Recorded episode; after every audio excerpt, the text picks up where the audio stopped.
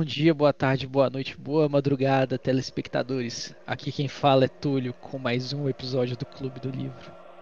E hoje iremos falar do livro desta semana, Frankenstein, de Mary Shelley. E hoje conosco estão Breno. E aí, tô bad vibes. Carlos Eduardo. Fala, meus ouvintes que vão ficar deprimidos. E Arthur Raposo. Olá, humanos. Hoje iremos falar de Frankenstein, ou Prometeu Moderno, escrito pela autora britânica Mary Shelley e lançado em 1818. Então, voltamos, depois de termos lido os Orgulho e Preconceito, para a Inglaterra vitoriana. Esse livro basicamente conta a história de um capitão de um navio querendo chegar no Polo Norte e que encontrou no meio do caminho flutuando à deriva no mar, Victor Frankenstein, um cientista que tinha criado uma criatura terrível. E o livro se dá nas cartas e no relato de Frankenstein para o capitão, contando a história de sua vida e como ele chegou até lá, saindo diretamente da Suíça. E, para começar o nosso debate, eu queria a primeira impressão de todos vocês, começando com o Breno. Primeiras impressões, né? Pô, se trata de um livro clássico, então foi escrito há 202 anos atrás, e a versão que a gente leu dá para observar isso com bastante clareza, então não é uma leitura, digamos assim, muito palatável, para não dizer que dá uma certa preguiça de como que a galera tá como algumas coisas são descritas e como alguns diálogos se ocorrem. Mas enfim, é um livro interessante, traz bastantes reflexões, bastantes reflexões. Adoro essa expressão. Mas na real, tipo assim, tinha expectativa de um livro de terror fosse algo mais. gerasse mais sentimentos de medo, né? E acho que provavelmente pra galera na época gerou, né? Mas acho que reler esse livro 200 anos depois, ele não é tão assustador. Da forma própria da palavra, né? Ele é um livro mais. Enfim. Que te deixa para baixo. Ele é meio bad vibes, na real. Concordo. E você, Carlos Eduardo? Ou oh, o que assusta mais nesse livro é o terror existencial, né? Que nem o Breno falou, é um livro muito bad vibes e. para mim é isso, é um livro bad vibes, leitura difícil. O tempo inteiro que eu lia ele eu ficava meio para baixo. Mas o que dá pra falar nesse momento de impressão inicial, eu acho que é isso. Você, Raposo. Eu realmente não achei o livro muito assustador para ser o pai do horror. Mas acho que ele é mais no sentido de suspense, ansiedade, né? E acho que ele faz um trabalho até justo disso. Achei realmente a linguagem dele difícil no começo, mas pelo menos no meu caso, uns 25% livre, assim, eu consegui meio que engatar bem, na minha opinião. E acho que a leitura fluiu bem e a narrativa me prendeu. Quando eu tava mais ou menos nos 50%, eu realmente me senti envolto no livro. Então, estou ansioso para falar um pouquinho mais sobre ele. legal, hein? O Raposo teve uma impressão boa, eu tô até feliz agora de novo. Eu depois. tô muito surpreso. Eu tô surpreso também. Tô felizíssimo aqui agora, até acabou com a depressão do livro. Eu acho que a negatividade do livro combinou com a do Raposo e ficou positivo, tá ligado? Faz muito sentido. então, galera. Comecei afiado. Começou, começou a disputa Breno Raposo de novo. Eu queria só falar um pouquinho do contexto que o livro foi escrito, que eu acho que dá pra você imaginar a cabeça da escritora. Tentar imaginar a cabeça da escritora no momento que ela tava. Ela tava com o marido dela e com o Lord Byron e outra pessoa X aleatória. O médico do Byron. O médico do Byron, né? Não é um cara aleatório, não. Foi simplesmente o cara que criou os vampiros, porra. Não. Foi, teoricamente foi o Byron, né? Aí se você viu o filme da vida de Mary Shelley, você vai saber que talvez ele tenha roubado essa ideia do médico. E o médico tentou processar ele e morreu sem conseguir nada. E morreu muito jovem, né? É, ele, ele se matou, né? Mas enfim, enfim. É, Byron, né? Você não esperava enfim. que ele fosse ter uma longa vida não, feliz. Não, mano, eu tô falando do médico. O Byron morreu, viveu até bem, morreu de febre. É. Mas, eles estavam no lago de Genebra, bem contexto do livro, e eles estavam passando férias, sei lá, uma temporada lá, bem europeu do, da época, né? Passando uma temporada em Genebra. Num lago. No lago de Genebra. É o lago de Genebra. E o verão tava, tipo, muito nublado e chuvoso. Segundo a internet, é porque um, um vulcão na Indonésia tinha explodido no mesmo ano e levou cinzas pra Europa. Então, E tava... se tá na internet é verdade. E se tá na internet é verdade. Então, tava, tipo, um ambiente bem bosta e nublado e a chuva não parava, então eles ficaram presos em casa, bebendo, usando drogas, até que uma noite teve a ideia de contar histórias de terror. Nesse, momento, o, o médico lá, ou o Byron, dependendo da linha aí, veio com a ideia do vampiro, que depois veio a inspirar o Drácula, e a Mary Shelley veio com a ideia do Frankenstein. Depois de um tempo, ela foi desenvolvendo isso até que virou o livro, dois anos depois, porque isso daí foi em 1816. E pensando nesse contexto aí meio triste, nublado, vocês veem isso refletido no livro? Ô, Túlio, só uma, uma observação, que esse vulcão que estourou, tipo assim, além disso, o verão inteiro na Europa ficou coberto de cinzas e foi a maior tragédia de erupção vulcânica dos últimos séculos. Então, além desse tempo frio e chuvoso, também teve um número imenso de mortes, porque quase todas as safras de comida da época foram muito afetadas por isso. Então, além desse tempo que estava ruim, né, tinha um clima de satisfa- insatisfação geral mesmo da população. O clima tava ruim, nos dois sentidos. É, isso aí. Ô, e só uma observação rapidinho sobre a Mary Shelley. Ela ainda não era casada, né? Ela, ela casou depois com outro Shelley, que também tava nessa aposta, e ela publicou o livro quando ela tinha 20 anos só. É, Porque ela. O cara era casado. Quem viu o filme já sabe, recomendo muito o filme da vida dela. O cara era casado, mas eles fugiram pra viver junto. Só depois que a esposa morreu, sei lá, teve o divórcio lá, ele conseguiu. E ela tinha de- 16 anos, né? Muito novinha. É. Aí, várias informações da vida da escritora. É muito bom o filme e a vida dela é muito sofrida barra interessante de ler sobre. Mas vocês acham que esse contexto que o Carlos reforçou ainda pior é, refle- reflete no livro? Ah, com certeza. Definitivamente. Como que vocês acham que isso acontece? Ou, o livro. A própria redação dele é muito bad vibes. As comparações que ela faz, a forma como ela descreve as coisas e tal. Por mais que o livro não tenha muitas cenas góticas, aquela coisa meio catedral, órgão, escuro e etc. Tem muita coisa que acontece na luz do dia e tal. Mas a forma como a, a narrativa é feita e as falas dos personagens é tudo muito trágica, tudo muito triste. E o clima de miséria geral que tem no livro, né? Acho que já é um momento que pode dar um spoiler de falar que no final todo mundo morre de fato. Isso aí é bem miséria. É, eu não sei como vocês imaginavam, tipo, as paisagens e, tipo. Enfim, né? Imaginavam como as cenas se, de- se discorriam. Mas eu via muito um contraste, sabe? Porque, tipo, de vez em quando a autora descrevia umas cenas belíssimas, mas era sempre, tipo assim, junto com um sentimento de melancolia e alguma e algum, tipo, algum dilema gigantesco do ou do Victor Frankenstein ou de, ou, sei lá, do Polo Norte. E era um, um contraste muito presente, sabe? Tipo, o cara podia estar na, tipo, sei lá, numa falam muito do Monte Mont Blanc, né? Lá na Suíça, que falam que é um, um, um monte, tipo, bonito pra caralho. E é sempre, ah, pô, essa imensidão aqui, essa coisa maravilhosa, mas é tipo assim, a vida tá depressiva, eu criei um monstro, quero me matar. Ou eu fiquei pensando que esses cenários, assim, meio grandiosos, é tipo pra tentar deixar a gente se sentindo pequeno e triste. Faz sentido. Não tinha pensado nisso não, mas faz muito sentido. Faz sentido, até frente ao próprio monstro, né? É, pois é. Pra você ser pequeno em relação a tudo, até em relação ao monstro, né? E o que, que você achou, Raposo? Não sei, eu achava os ambientes mais vibrantes meio.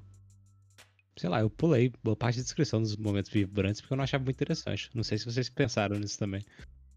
Eu gostei muito das descrições, eu achei que eu tava ficando bem imerso no livro, sabe? Principalmente quando tipo, ela fala do, eles descendo reno e tal, eu, acho, eu achei muito boa a descrição pra pegar a vibe do momento.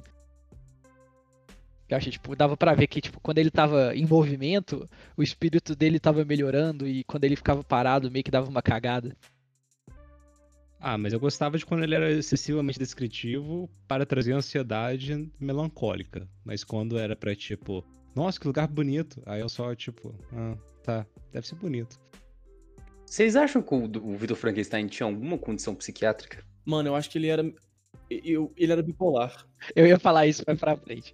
Pois é, é, se vocês achavam que foi tudo da- meio que da cabeça dele, ou se existia de fato um monstro. Ah, não. Eu acho que neste contexto existia um monstro, sim, mas o, o Frankenstein, além dele ser bipolar, ele tinha um problema muito sério de sexualidade.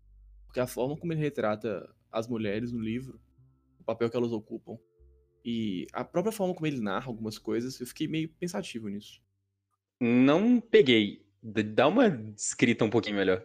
Essa parte de sexualidade. Olha o papel da Elizabeth, que ela chama. É. Olha o papel da Elizabeth no livro. Era o amor da vida dele, mas ela era uma figura pura, pueril e um objeto de admiração que ele deixou esperando por seis anos enquanto ele foi estudar e fazer outras coisas. Aí ele esqueceu completamente da existência dela. Quando ele criou o monstro, ele quis fazer uma criatura sozinho, tipo, como se fosse um filho dele, sem depender da figura feminina. E depois, quando ele volta, ele tá cagando pra ela, tipo, ele só tá pensando na realidade maluca que ele criou. Depois, quando chega na noite da lua de mel dele, né?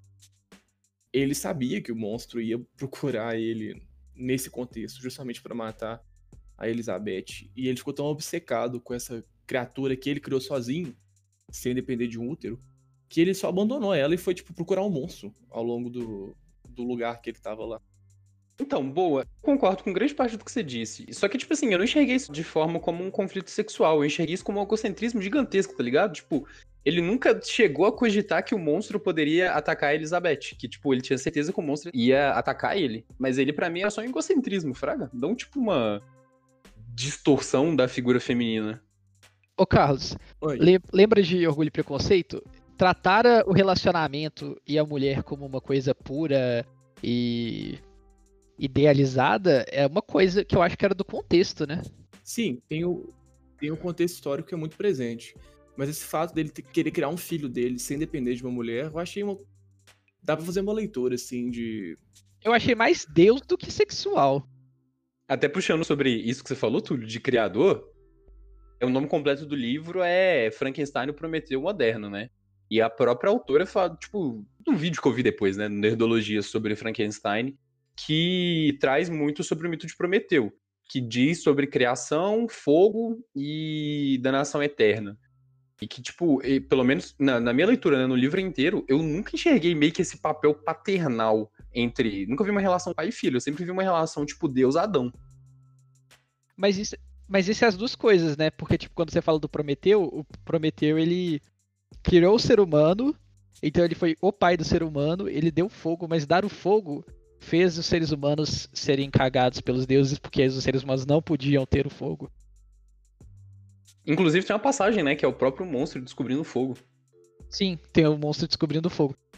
Vou comentar que, além de Adão, que o Breno falou, eu senti muito o paralelo com Lúcifer, né? Ele fala toda hora no livro, né? Pô, me remeteu mais à figura do Lúcifer, que ele caiu por causa de uma figura de autoridade que não concordava com o que ele achava que estava fazendo que era bom. E aí ele meio que se corrompeu por causa disso e foi só buraco abaixo. Inclusive, bem triste, né? Porque ele fala que até Lúcifer tinha os demônios meio que como companhia e amiguinhos dele, e ele não tinha nem esse direito. Ou eu, realmente- eu, eu li enviesado pro monstro o tempo inteiro. Eu achei o Vitor um babaca. Eu vou entrar nisso mais pra frente. Ah, Mais mal. pra frente. Antes disso, eu queria perguntar o que, que vocês acharam da escrita do livro. O Raposo comentou que ele ficou entretido, assim, se sentiu envolvido. Eu queria começar então com você, Raposo. O que, que você achou disso? Eu acho que tem uma curva de aprendizado pela linguagem, mas tirando isso de cena, porque o livro tem 200 anos, as descrições realmente me ajudaram a sentir o sentimento do Frankenstein na narração dele. E com isso me ajudou a- a ficar mais preso no livro. Quando eu tava lendo, eu fiquei pensando que, tipo, você tava sentindo a angústia do capitão contando a história que o cara tava contando, tipo, imaginando a angústia de- dele contar ao mesmo tempo, sabe? Isso é meio viagem. assim, É. tipo, a gente tá meio que tendo a visão do capitão, né? Sobre, sobre o que ele tá contando. E o, o capitão, tipo, sentiu muita dó dele, né? Ele se, sentiu, ele se identificou muito com o Frankenstein, de, tipo, buscar coisas mais além. Porque, tipo, pra, ainda não, não contextualizei isso, mas o, o Frankenstein vai pra faculdade, estuda ciência pra caramba, vê que a ciência tava faltando coisas pra ele, vê que ele queria ir além, então ele, da cabeça dele, que é a ambição dele, cria o Frankenstein, dá vida pra ele. Vou trazer um questionamento aqui pra gente exercitar o nosso ensino médio. Dá pra considerar que o Frankenstein, a obra Frankenstein, faz parte da segunda fase do romantismo? Ou oh, ela é do ultra-romantismo. Eu acho que é a terceira, não? Ela que tem a noite da caverna e tal. Caverna não, caverna. Porque a principal referência da, da, segunda fase é o próprio Byron, não? E tem todo esse rolê de morte. Ou, oh, eu encaixo demais, porque todo o movimento do romantismo foi um contraponto à Revolução Industrial, né? Que teve todo aquele contexto de exacerbação da crença na razão. Eu, eu perguntei isso justamente para tentar, tipo, tentando responder a pergunta do Túlio, é se isso, tipo, não seria meio como a forma como os livros eram escritos naquela época e que me incomodavam pra caralho algumas coisas do tipo, mano, por que você não consegue simplesmente ser claro do que você tá querendo falar, sabe? Primeiro que, tipo, a gente tá lendo uma perspectiva quase de quarta pessoa, né? Porque é uma carta que o capitão tá mandando pra irmã, que na verdade o Vitor tá contando pro capitão, que no meio fica o monstro contando pro Vitor, que tá contando pro capitão, que tá contando pra irmã. é verdade. E aí, tipo assim, chega em algumas horas que ele tá falando, tipo, do encontro dele com o monstro, aí na verdade começa a falar dos sentimentos do monstro, e aí começa a falar sobre como a filosofia tá rolando, como é a filosofia como são os sentimentos. Então, tipo assim, eu não sei se é porque estamos no século XXI e, sei lá, pessoalmente eu não tenho tanta paciência para coisas mais hiperdescritivas assim, mas em algumas horas eu ficava só tipo assim, mano, tá, onde você quer chegar? Eu tenho um contraponto que entra um pouquinho mais nisso. Vocês também notaram que o monstro do Frankenstein tinha uma linguagem ainda mais rebuscada que o resto do, da população? Uhum. Mas, o Raboso, o negócio aí que eu tava comentando do romantismo é que, tipo assim, ele foi uma resposta ao cientificismo da Revolução Industrial e, por causa disso, ele começou a colocar em foco sentimentos humanos que não necessariamente fariam sentido, né? Que é aquela coisa que até no Zen ele fala um pouco da diferença do clássico do romântico. Então, o grande rolê do romantismo é que, tipo assim, explicar o que não é explicado sem fazer questão de ficar claro. Então, eu acho que a interpretação que sugere é que na época da Revolução Industrial, o realismo, né, que é disso, é mais objetivo e sintético. Então, além disso, o Frankenstein é um bicho muito sofrida, assim, é tipo uma criança que não teve os, os, o pai, os pais para apresentar o mundo para ela. Então ele aprendeu de uma forma muito tipo na marra e aprendeu com experiências meio traumáticas também. E aí, passando por isso, ele depois que ele aprende a ler, ele descobre quem foi o criador dele, né? E ele vai tentar tirar satisfação da existência merda que ele estava vivendo. Aí, depois dele ter matado o irmãozinho lá do Victor Frankenstein, quando eles encontraram na montanha e ele pede pro Frankenstein fazer uma companheira para ele, o que, que vocês teriam feito na situação do Frankenstein? Eu faria. Mas pensando nos argumentos que podia ser um monstro que ia fazer mais mal pro mundo, que você não sabia qual que ia ser a personalidade desse monstro. Então, uma coisa que eu acho que o, o Victor Frankenstein era um ególatra gigantesco é que ele sempre cogitava que ele poderia destruir o monstro a qualquer momento. Tipo, tanto quando ele, né, depois que ele mata o amigo dele, que ele vai meio que bater de frente com o monstro, ele fala que ele tá de boa, que ele vai dar uns tiros no monstro, que vai dar tudo certo. Então, tipo, em nenhum momento ele cogitava o quão poderoso o monstro era frente à humanidade, porque era, ele era meio que um super-humano, né? Então, nisso, eu acho que, tipo, a decisão não tava mais com Frankenstein. Claro, né? Dá até para entrar em dilema utilitarista se o maior bem para a humanidade, para o maior número de pessoas, seria fazer esse monstro e confiar que daria tudo certo, correndo o risco de que o, o outro monstro que ele poderia criar fosse pior ainda e aí desse tudo errado, ou tipo partir para não tomada de decisão onde ele sabia que haveria consequências em que o monstro tipo iria atrás dele, sabe? Tendo essas dúvidas, eu na posição do Frankenstein, eu tomaria a decisão de fazer o um monstro, sabe? Ah, e você, Carlos? Eu acho difícil opinar, porque os primeiros três quartos do livro eu li. Eu fui do time criatura, sabe? Para mim, a criatura era o bonzinho e o Victor era o, vilão. Então eu fiquei muito puto quando ele foi lá e destruiu a, a que seria a noiva do, do monstro. Mas depois, quando ele expôs os motivos dele, para mim fez muito sentido, porque assim, ele conhecia um pouco melhor a personalidade do monstro que ele fez quando eles conversaram. Tanto que ele até chegou a se compadecer do sofrimento da criatura dele.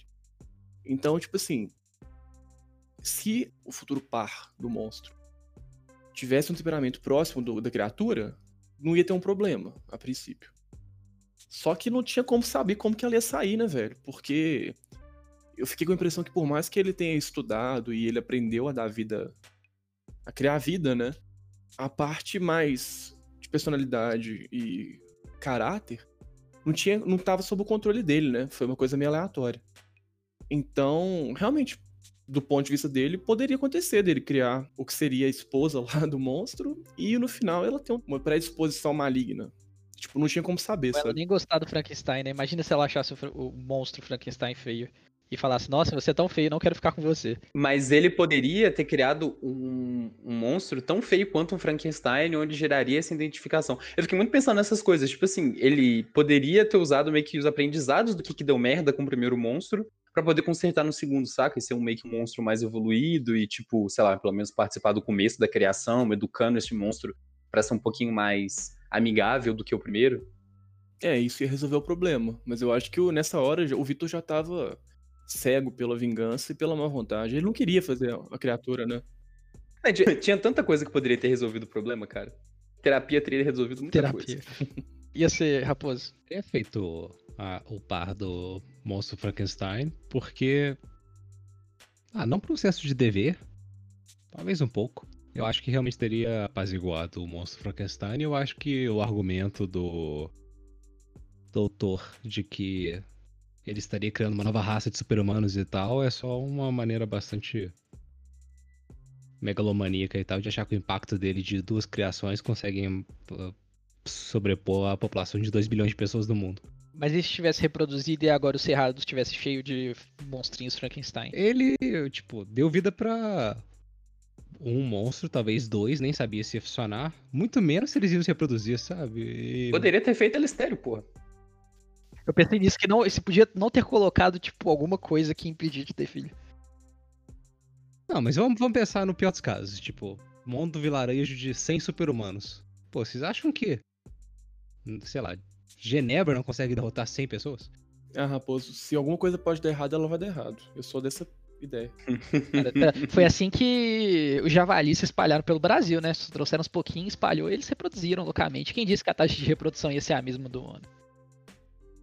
Aqui, é só um comentário. Vocês também lembraram de Rousseau enquanto vocês liam esse livro? Sim, Sim, o ser humano ele é bom ou não. É. Fiquei com essa porra na cabeça o tempo inteiro.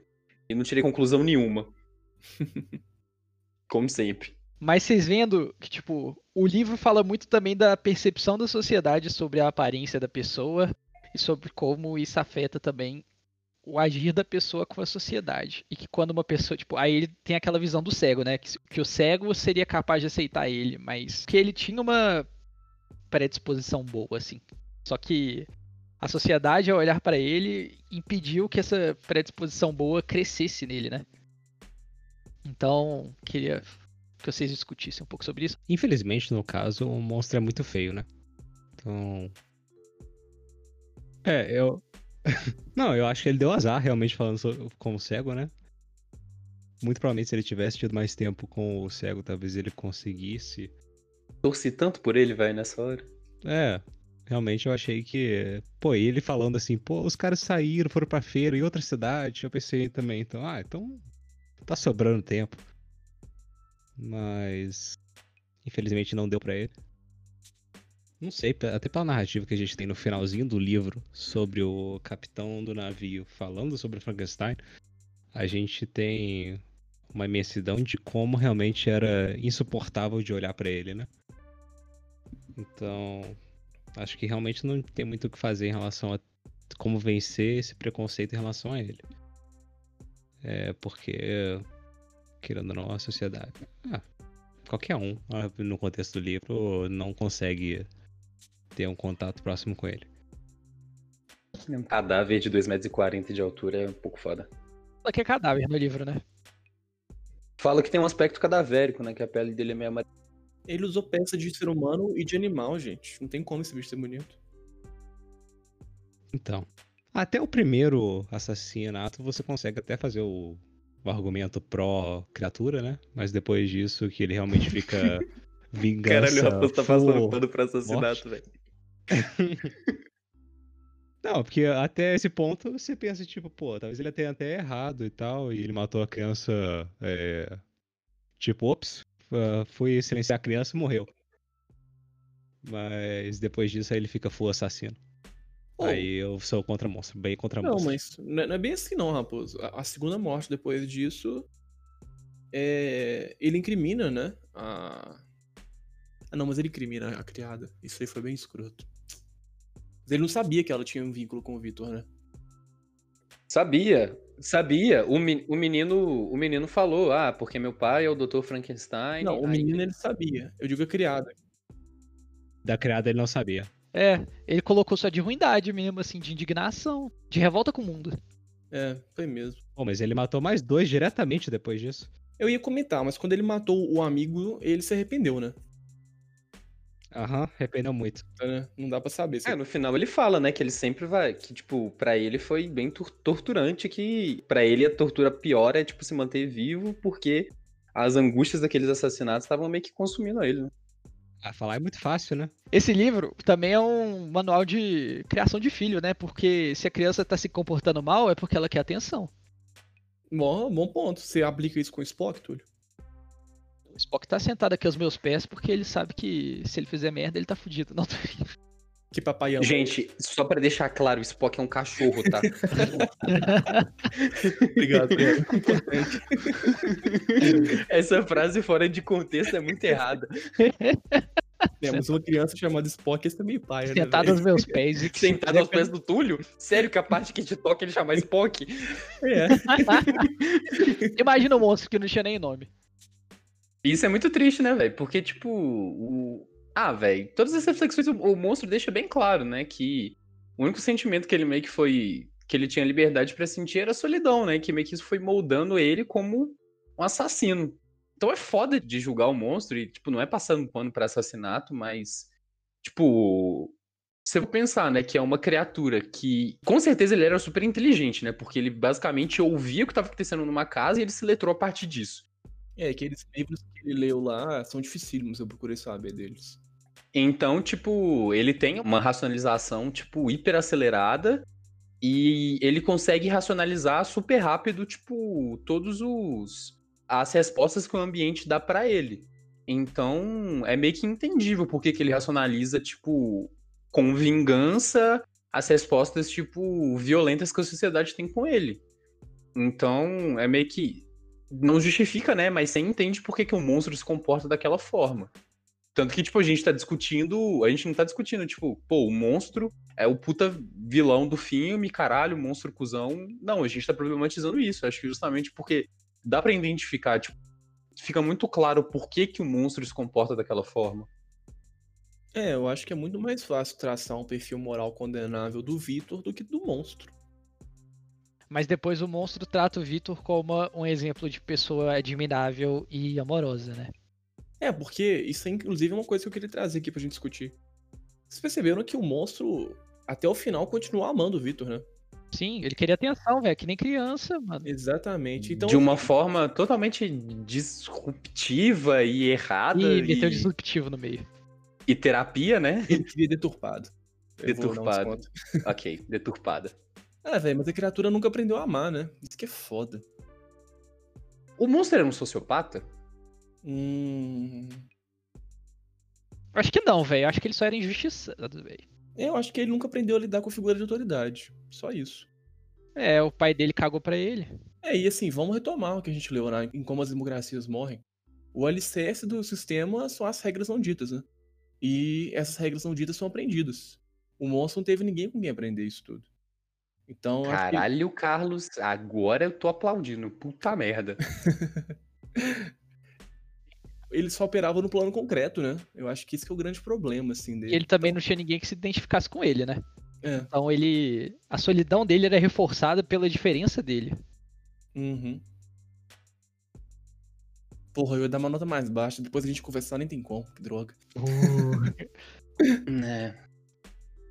É foda, mano. Foi muito foda essa autora ter escrito isso com 20 anos em 1818. Porra! Ela tinha 16 quando ela escreveu, velho. Não, mano, ela foi com. Mas foi com 1918. É porque ela demorou 4 anos pra poder Ela teve a publicar. ideia da história lá no clube do livro lá dela.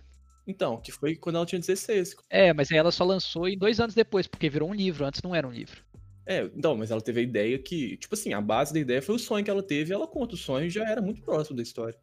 Talvez. É, não tinha desenvolvido o dilema moral, né? Do monstro. Mas. Eu acho que o grosso, assim, tava pronto desde a aula novinha.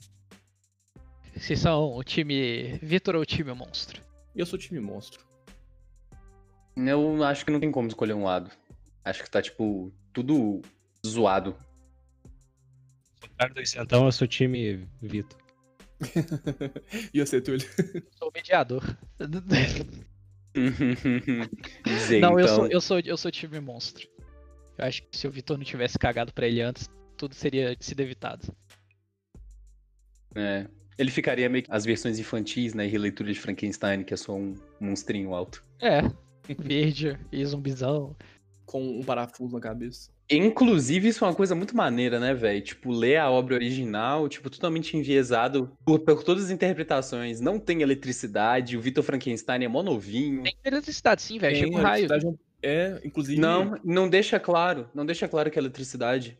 É até, até conferir isso, tipo, no Nerdologia, ele traz isso, né? Foram as leituras que trouxeram isso de que falam de um elixir da vida, mas não deixa claro de que foi eletricidade, não fala que era, tipo assim, aquela cena, né, meio que, tipo, do, da plataforma subindo com o corpo, numa tempestade, é, he's alive, todo esse negócio, tipo, não existe, não tem também o, o assistente do Frankenstein. Ah, mas tem, a, tem um raio, velho. O raio, o cara fala, ó o raio chegando, caralho, É, tá o na hora. fala que ele precisava de um raio pra poder terminar o processo. Isso eu não lembro, não. Só que ele fala sobre a força da vida da minhoca, né? Que é justamente é, bioluminescência. O nitrogênio. Não, é bioluminescência. Ele dormia durante o dia, né? Então ele podia recarregar a bateria de dia. Desculpa, Carlos. Ah, não tinha pensado nisso. Faz sentido. Então eu ia comentar que na época que o livro foi escrito, toda a discussão de eletricidade estava muito em voga na época, de galvanização e tal. Tanto que foi mais ou menos na época que teve aquelas experiências do impulso de eletricidade mexendo em perna de rã. Tava tendo experiência com o ser humano mesmo na época, que estavam tentando reviver mortos. Ele tava E- achando, achava que a eletricidade ia ser isso, a resposta, né? É, exatamente. Inclusive, parece que. Eu fui ler mais sobre a Mary Shelley, porque fiquei curioso. Parece que um dos assuntos recorrentes lá da casa de campo que ela estava passando nas férias eram conversas entre o Lord Byron e o que seria o futuro marido da Mary Shelley, falando sobre galvanização. Tem isso no de filme, hein, galera? Assistam o filme da Merchelle. Tem no filme também? Olha que legal. Então, tipo assim, isso aí foi algo que influenciou ela na hora de construir a história. Impressões finais, pra quem você recomenda, se recomenda e nota. Eu acho que o livro foi bem legal. Acho que até pela idade dele, em comparação, por exemplo, com Orgulho e Preconceito, ele foi muito mais legal. Tenho que admitir.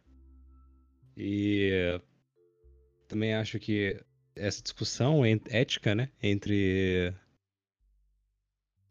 você apoia o Frankenstein ou o monstro dele e se você acha correto o jeito que X agiu, foi muito legal. Também acho que o livro prende e ele é bastante entre traz bastante entretenimento.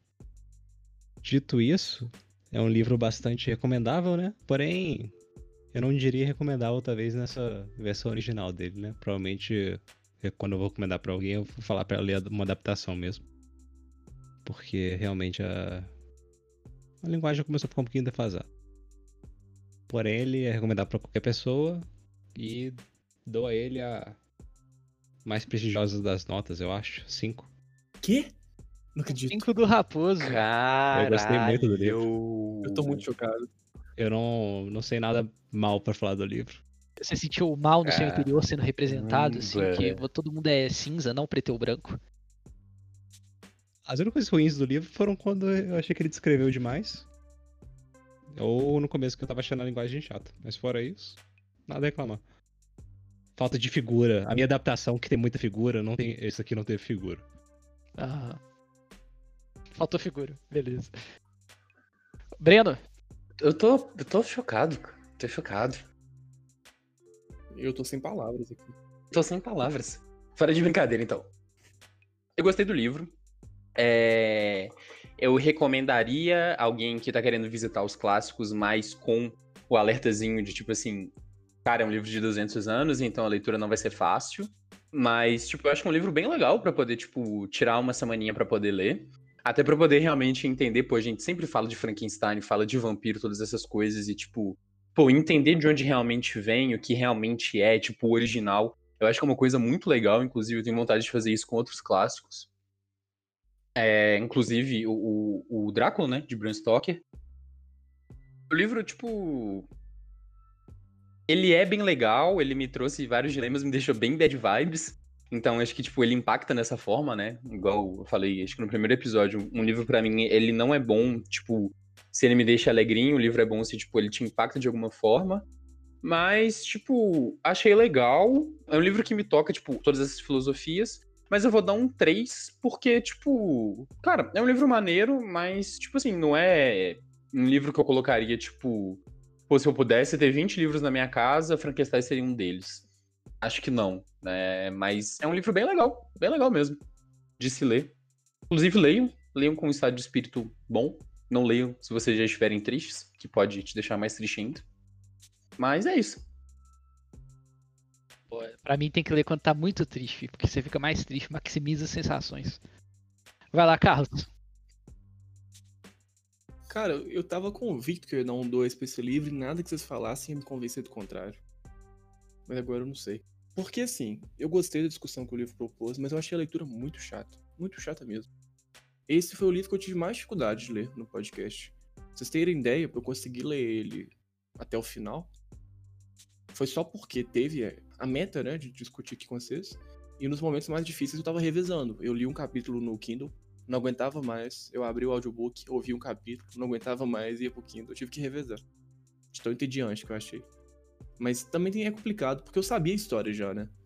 Porque a gente conhece a história mesmo sem ter lido o livro. Então, eu não tinha curiosidade para saber o que, que ia acontecer, porque eu sabia o que, que ia acontecer. Mas os momentos que eu não sabia o que estava acontecendo, que eram os momentos justamente da criatura se desenvolvendo, o capítulo 10 e o capítulo 11 para mim foram pontos altíssimos. Eu fiquei muito entretido.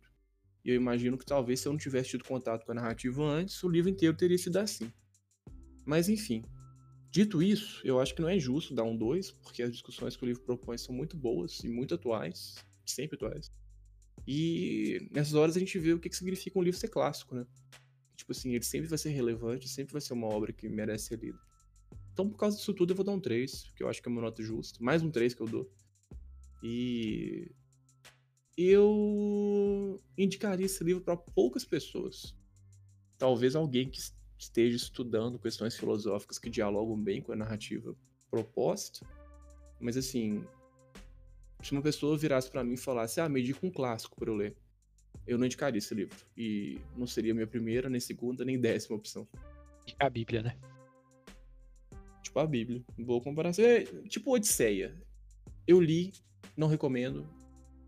Não vamos pra esse lado, mano. Não vamos pra esse lado. oh, a, a Odisseia em versão original realmente é meio porra de ler. Mas ela em versão literária é bem legal, velho. É, eu digo versão original, que é, que é em forma de. tem rima, né? Com umas palavras diferentes. É. Inclusive que a gente leu, acho que foi versão literária no ensino fundamental. E era muito bom, velho. É. é. Essa versão é legal, recomendo. A original não. Tem prosa que vocês estão falando. Isso. Ou, oh, vou dar aqui a minha avaliação. Eu gostei muito do livro. Era um livro que eu já tava querendo ler fazia um tempo. É aquela. Eu estou usando, eu estou usando o clube do livro para jogar os livros que estão na minha eterna lista de leitura que eu nunca, que eu nunca pego para ler. E aí eu aproveitei para colocar mais um, que foi Frankenstein. Eu gostei muito. Eu tô gostando muito desses livros que estão me deixando uma, uma vibe muito ruim. Tipo, ensaio sobre cegueira. O Zen eu gostei de partes que me deixavam mais tristinho, assim tal, mas não foi tão bem assim. Mas eu gostei muito de Frankenstein. Então eu vou dar um 5. Eu acho que esse livro. O quê? Caramba, eu tô chocado. Dois 5. É a primeira vez que Boa. você fala. Não, não é a primeira vez, não. Não, negociação. Que inclusive foi eu e Túlio também. Ah, é? Ah, então eu confundi, foi mal. Que a gente tem bom gosto. não, Raposo, não me arrasta pro seu time, eu não quero entrar em times. O segundo pior livro foi sua recomendação, cara. Calma aí, galera, tô no meio da avaliação. é só pra poder deixar a fanfic de pé. Esse livro é muito bom para ver que nada é claramente ruim e nada é claramente bom, que tudo tem uma história por trás das coisas, sabe? tudo tem uma motivação para chegar no ponto que chegou. Não é de ruindade intrínseca de cada pessoa. Também não é de bondade intrínseca de cada pessoa. É meio que os fatos vão se desenrolando, erros são cometidos. E aí fica o aprendizado. O aprendizado. Eu recomendo esse livro para qualquer pessoa que tenha mais de. Tipo, eu acho que você tem que ser um pouquinho mais velha para ler esse negócio e tipo, aproveitar a leitura. Acho que gente mais nova não vai aproveitar ler Frankenstein, não, porque vai vir com uma vibe muito filme de terror e vai achar que foi um livro de terror ruim. Mas esse livro é muito mais psicológico do que horror. Ele é, tipo, meio que uma análise do espírito humano, né, pra altura. Ela foi, tipo, meio que a vida dela é meio triste também, tem muito abandono, abandono dos pais que não aceitaram quando ela foi. Tipo, ela foi morar com o cara que depois ia se tornar o marido dela e tal. Ela também teve uma influência muito o pai dela era escritor, a mãe dela era escritora, então tem uma influência muito na criação dela para ver o mundo. Eu acho que não sei, eu gostei muito. E eu gostei muito da leitura, eu gosto, eu amo ler os livros dessa. Eu, eu, eu amei o jeito de ler Orgulho e Preconceito, apesar de eu não ter gostado de Orgulho e Preconceito. Mas eu amo os livros dessa época, sabe? De ficar lendo um negócio que tem mais conteúdo, que não é só fato, consequência, fato, consequência, fato, consequência. Pô, novela mexicana antiga. É, ou tipo Harry Potter é meio fato consequência, sabe? Uns livros mais recentes, assim, é meio que. que as pessoas falam que tem uma leitura mais dinâmica. Eu acho que livro clássico tem muito conteúdo, assim, para poder aproveitar a leitura. E é livro de graça, hein, galera? A gente baixou esse livro no projeto Gutenberg, que é um projeto para livros que não tem mais direitos autorais. Em inglês, eu acho que não tem livro em português. Mas também tem o aquela biblioteca do governo, que não tem direitos autorais, que as pessoas podem baixar o PDF. Não, não sabia nem que isso existia. Tem um site, muitos livros.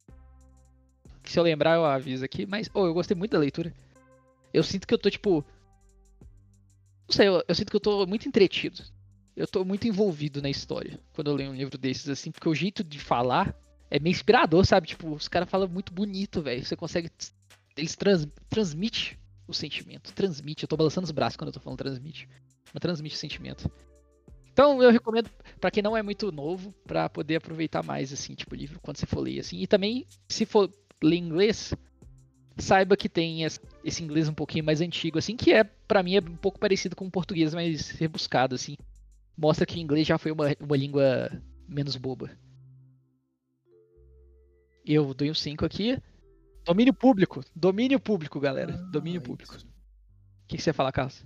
Não, eu ia comentar que a Mary Shelley, ela é conhecida por construir frases muito bonitas, e é verdade. A redação dela é meio musical, assim, é, é bem bonita. Mano, eu, eu gostei muito desse livro, assim, tipo, o jeito de escrever, assim, eu fico com isso na cabeça. Eu fico envolvido, assim, lendo o trem, assim. E a nota final do livro dessa semana, galera, foi 4. A média das nossas notas, 2 5 e 2 3. Formando grupos, hein, de nota, meu Deus. Ó, oh, ficou bem colocado então, hein? Pois é, nota 4. Tá junto querem. com o ensaio sobre cegueira, Sapiens. É, esses dois tiraram 4. Ficou empatado com ensaio sobre cegueira e Sapiens ficou abaixo de essencialismo. E never split the difference. Vai falar não, Túlio? Everything in life is a negotiation. Tava sentindo falta. oh, mas então fechamos essa passagem aqui. Eu vou passar a bola pro Faustão da próxima semana, que vai ser The Raposo Fox. Obrigado, Túlio Marcos. Vamos então com a promessa que eu fiz da última vez de que o próximo livro não seria um livro de coach. E após alguma discussão e tal, eu decidi então fazer um livro que não é de coach, um livro de ficção científica também, que nem Frankenstein, por coincidência. O livro se chama uma tradução ruim é A Guerra Eterna, se chama The Forever War em inglês, de Joe Haldeman. E quando ele lançou, ele ganhou tanto o Hugo quanto o Nebula, de 75 e 76. Então ele é bastante conhecidinho por ser uma obra muito interessante dentro da ficção científica. Agora eu vou ler um breve resuminho aqui dele do Goodreads, onde ele tem uma nota de 4.15. É o primeiro livro de uma série de três livros.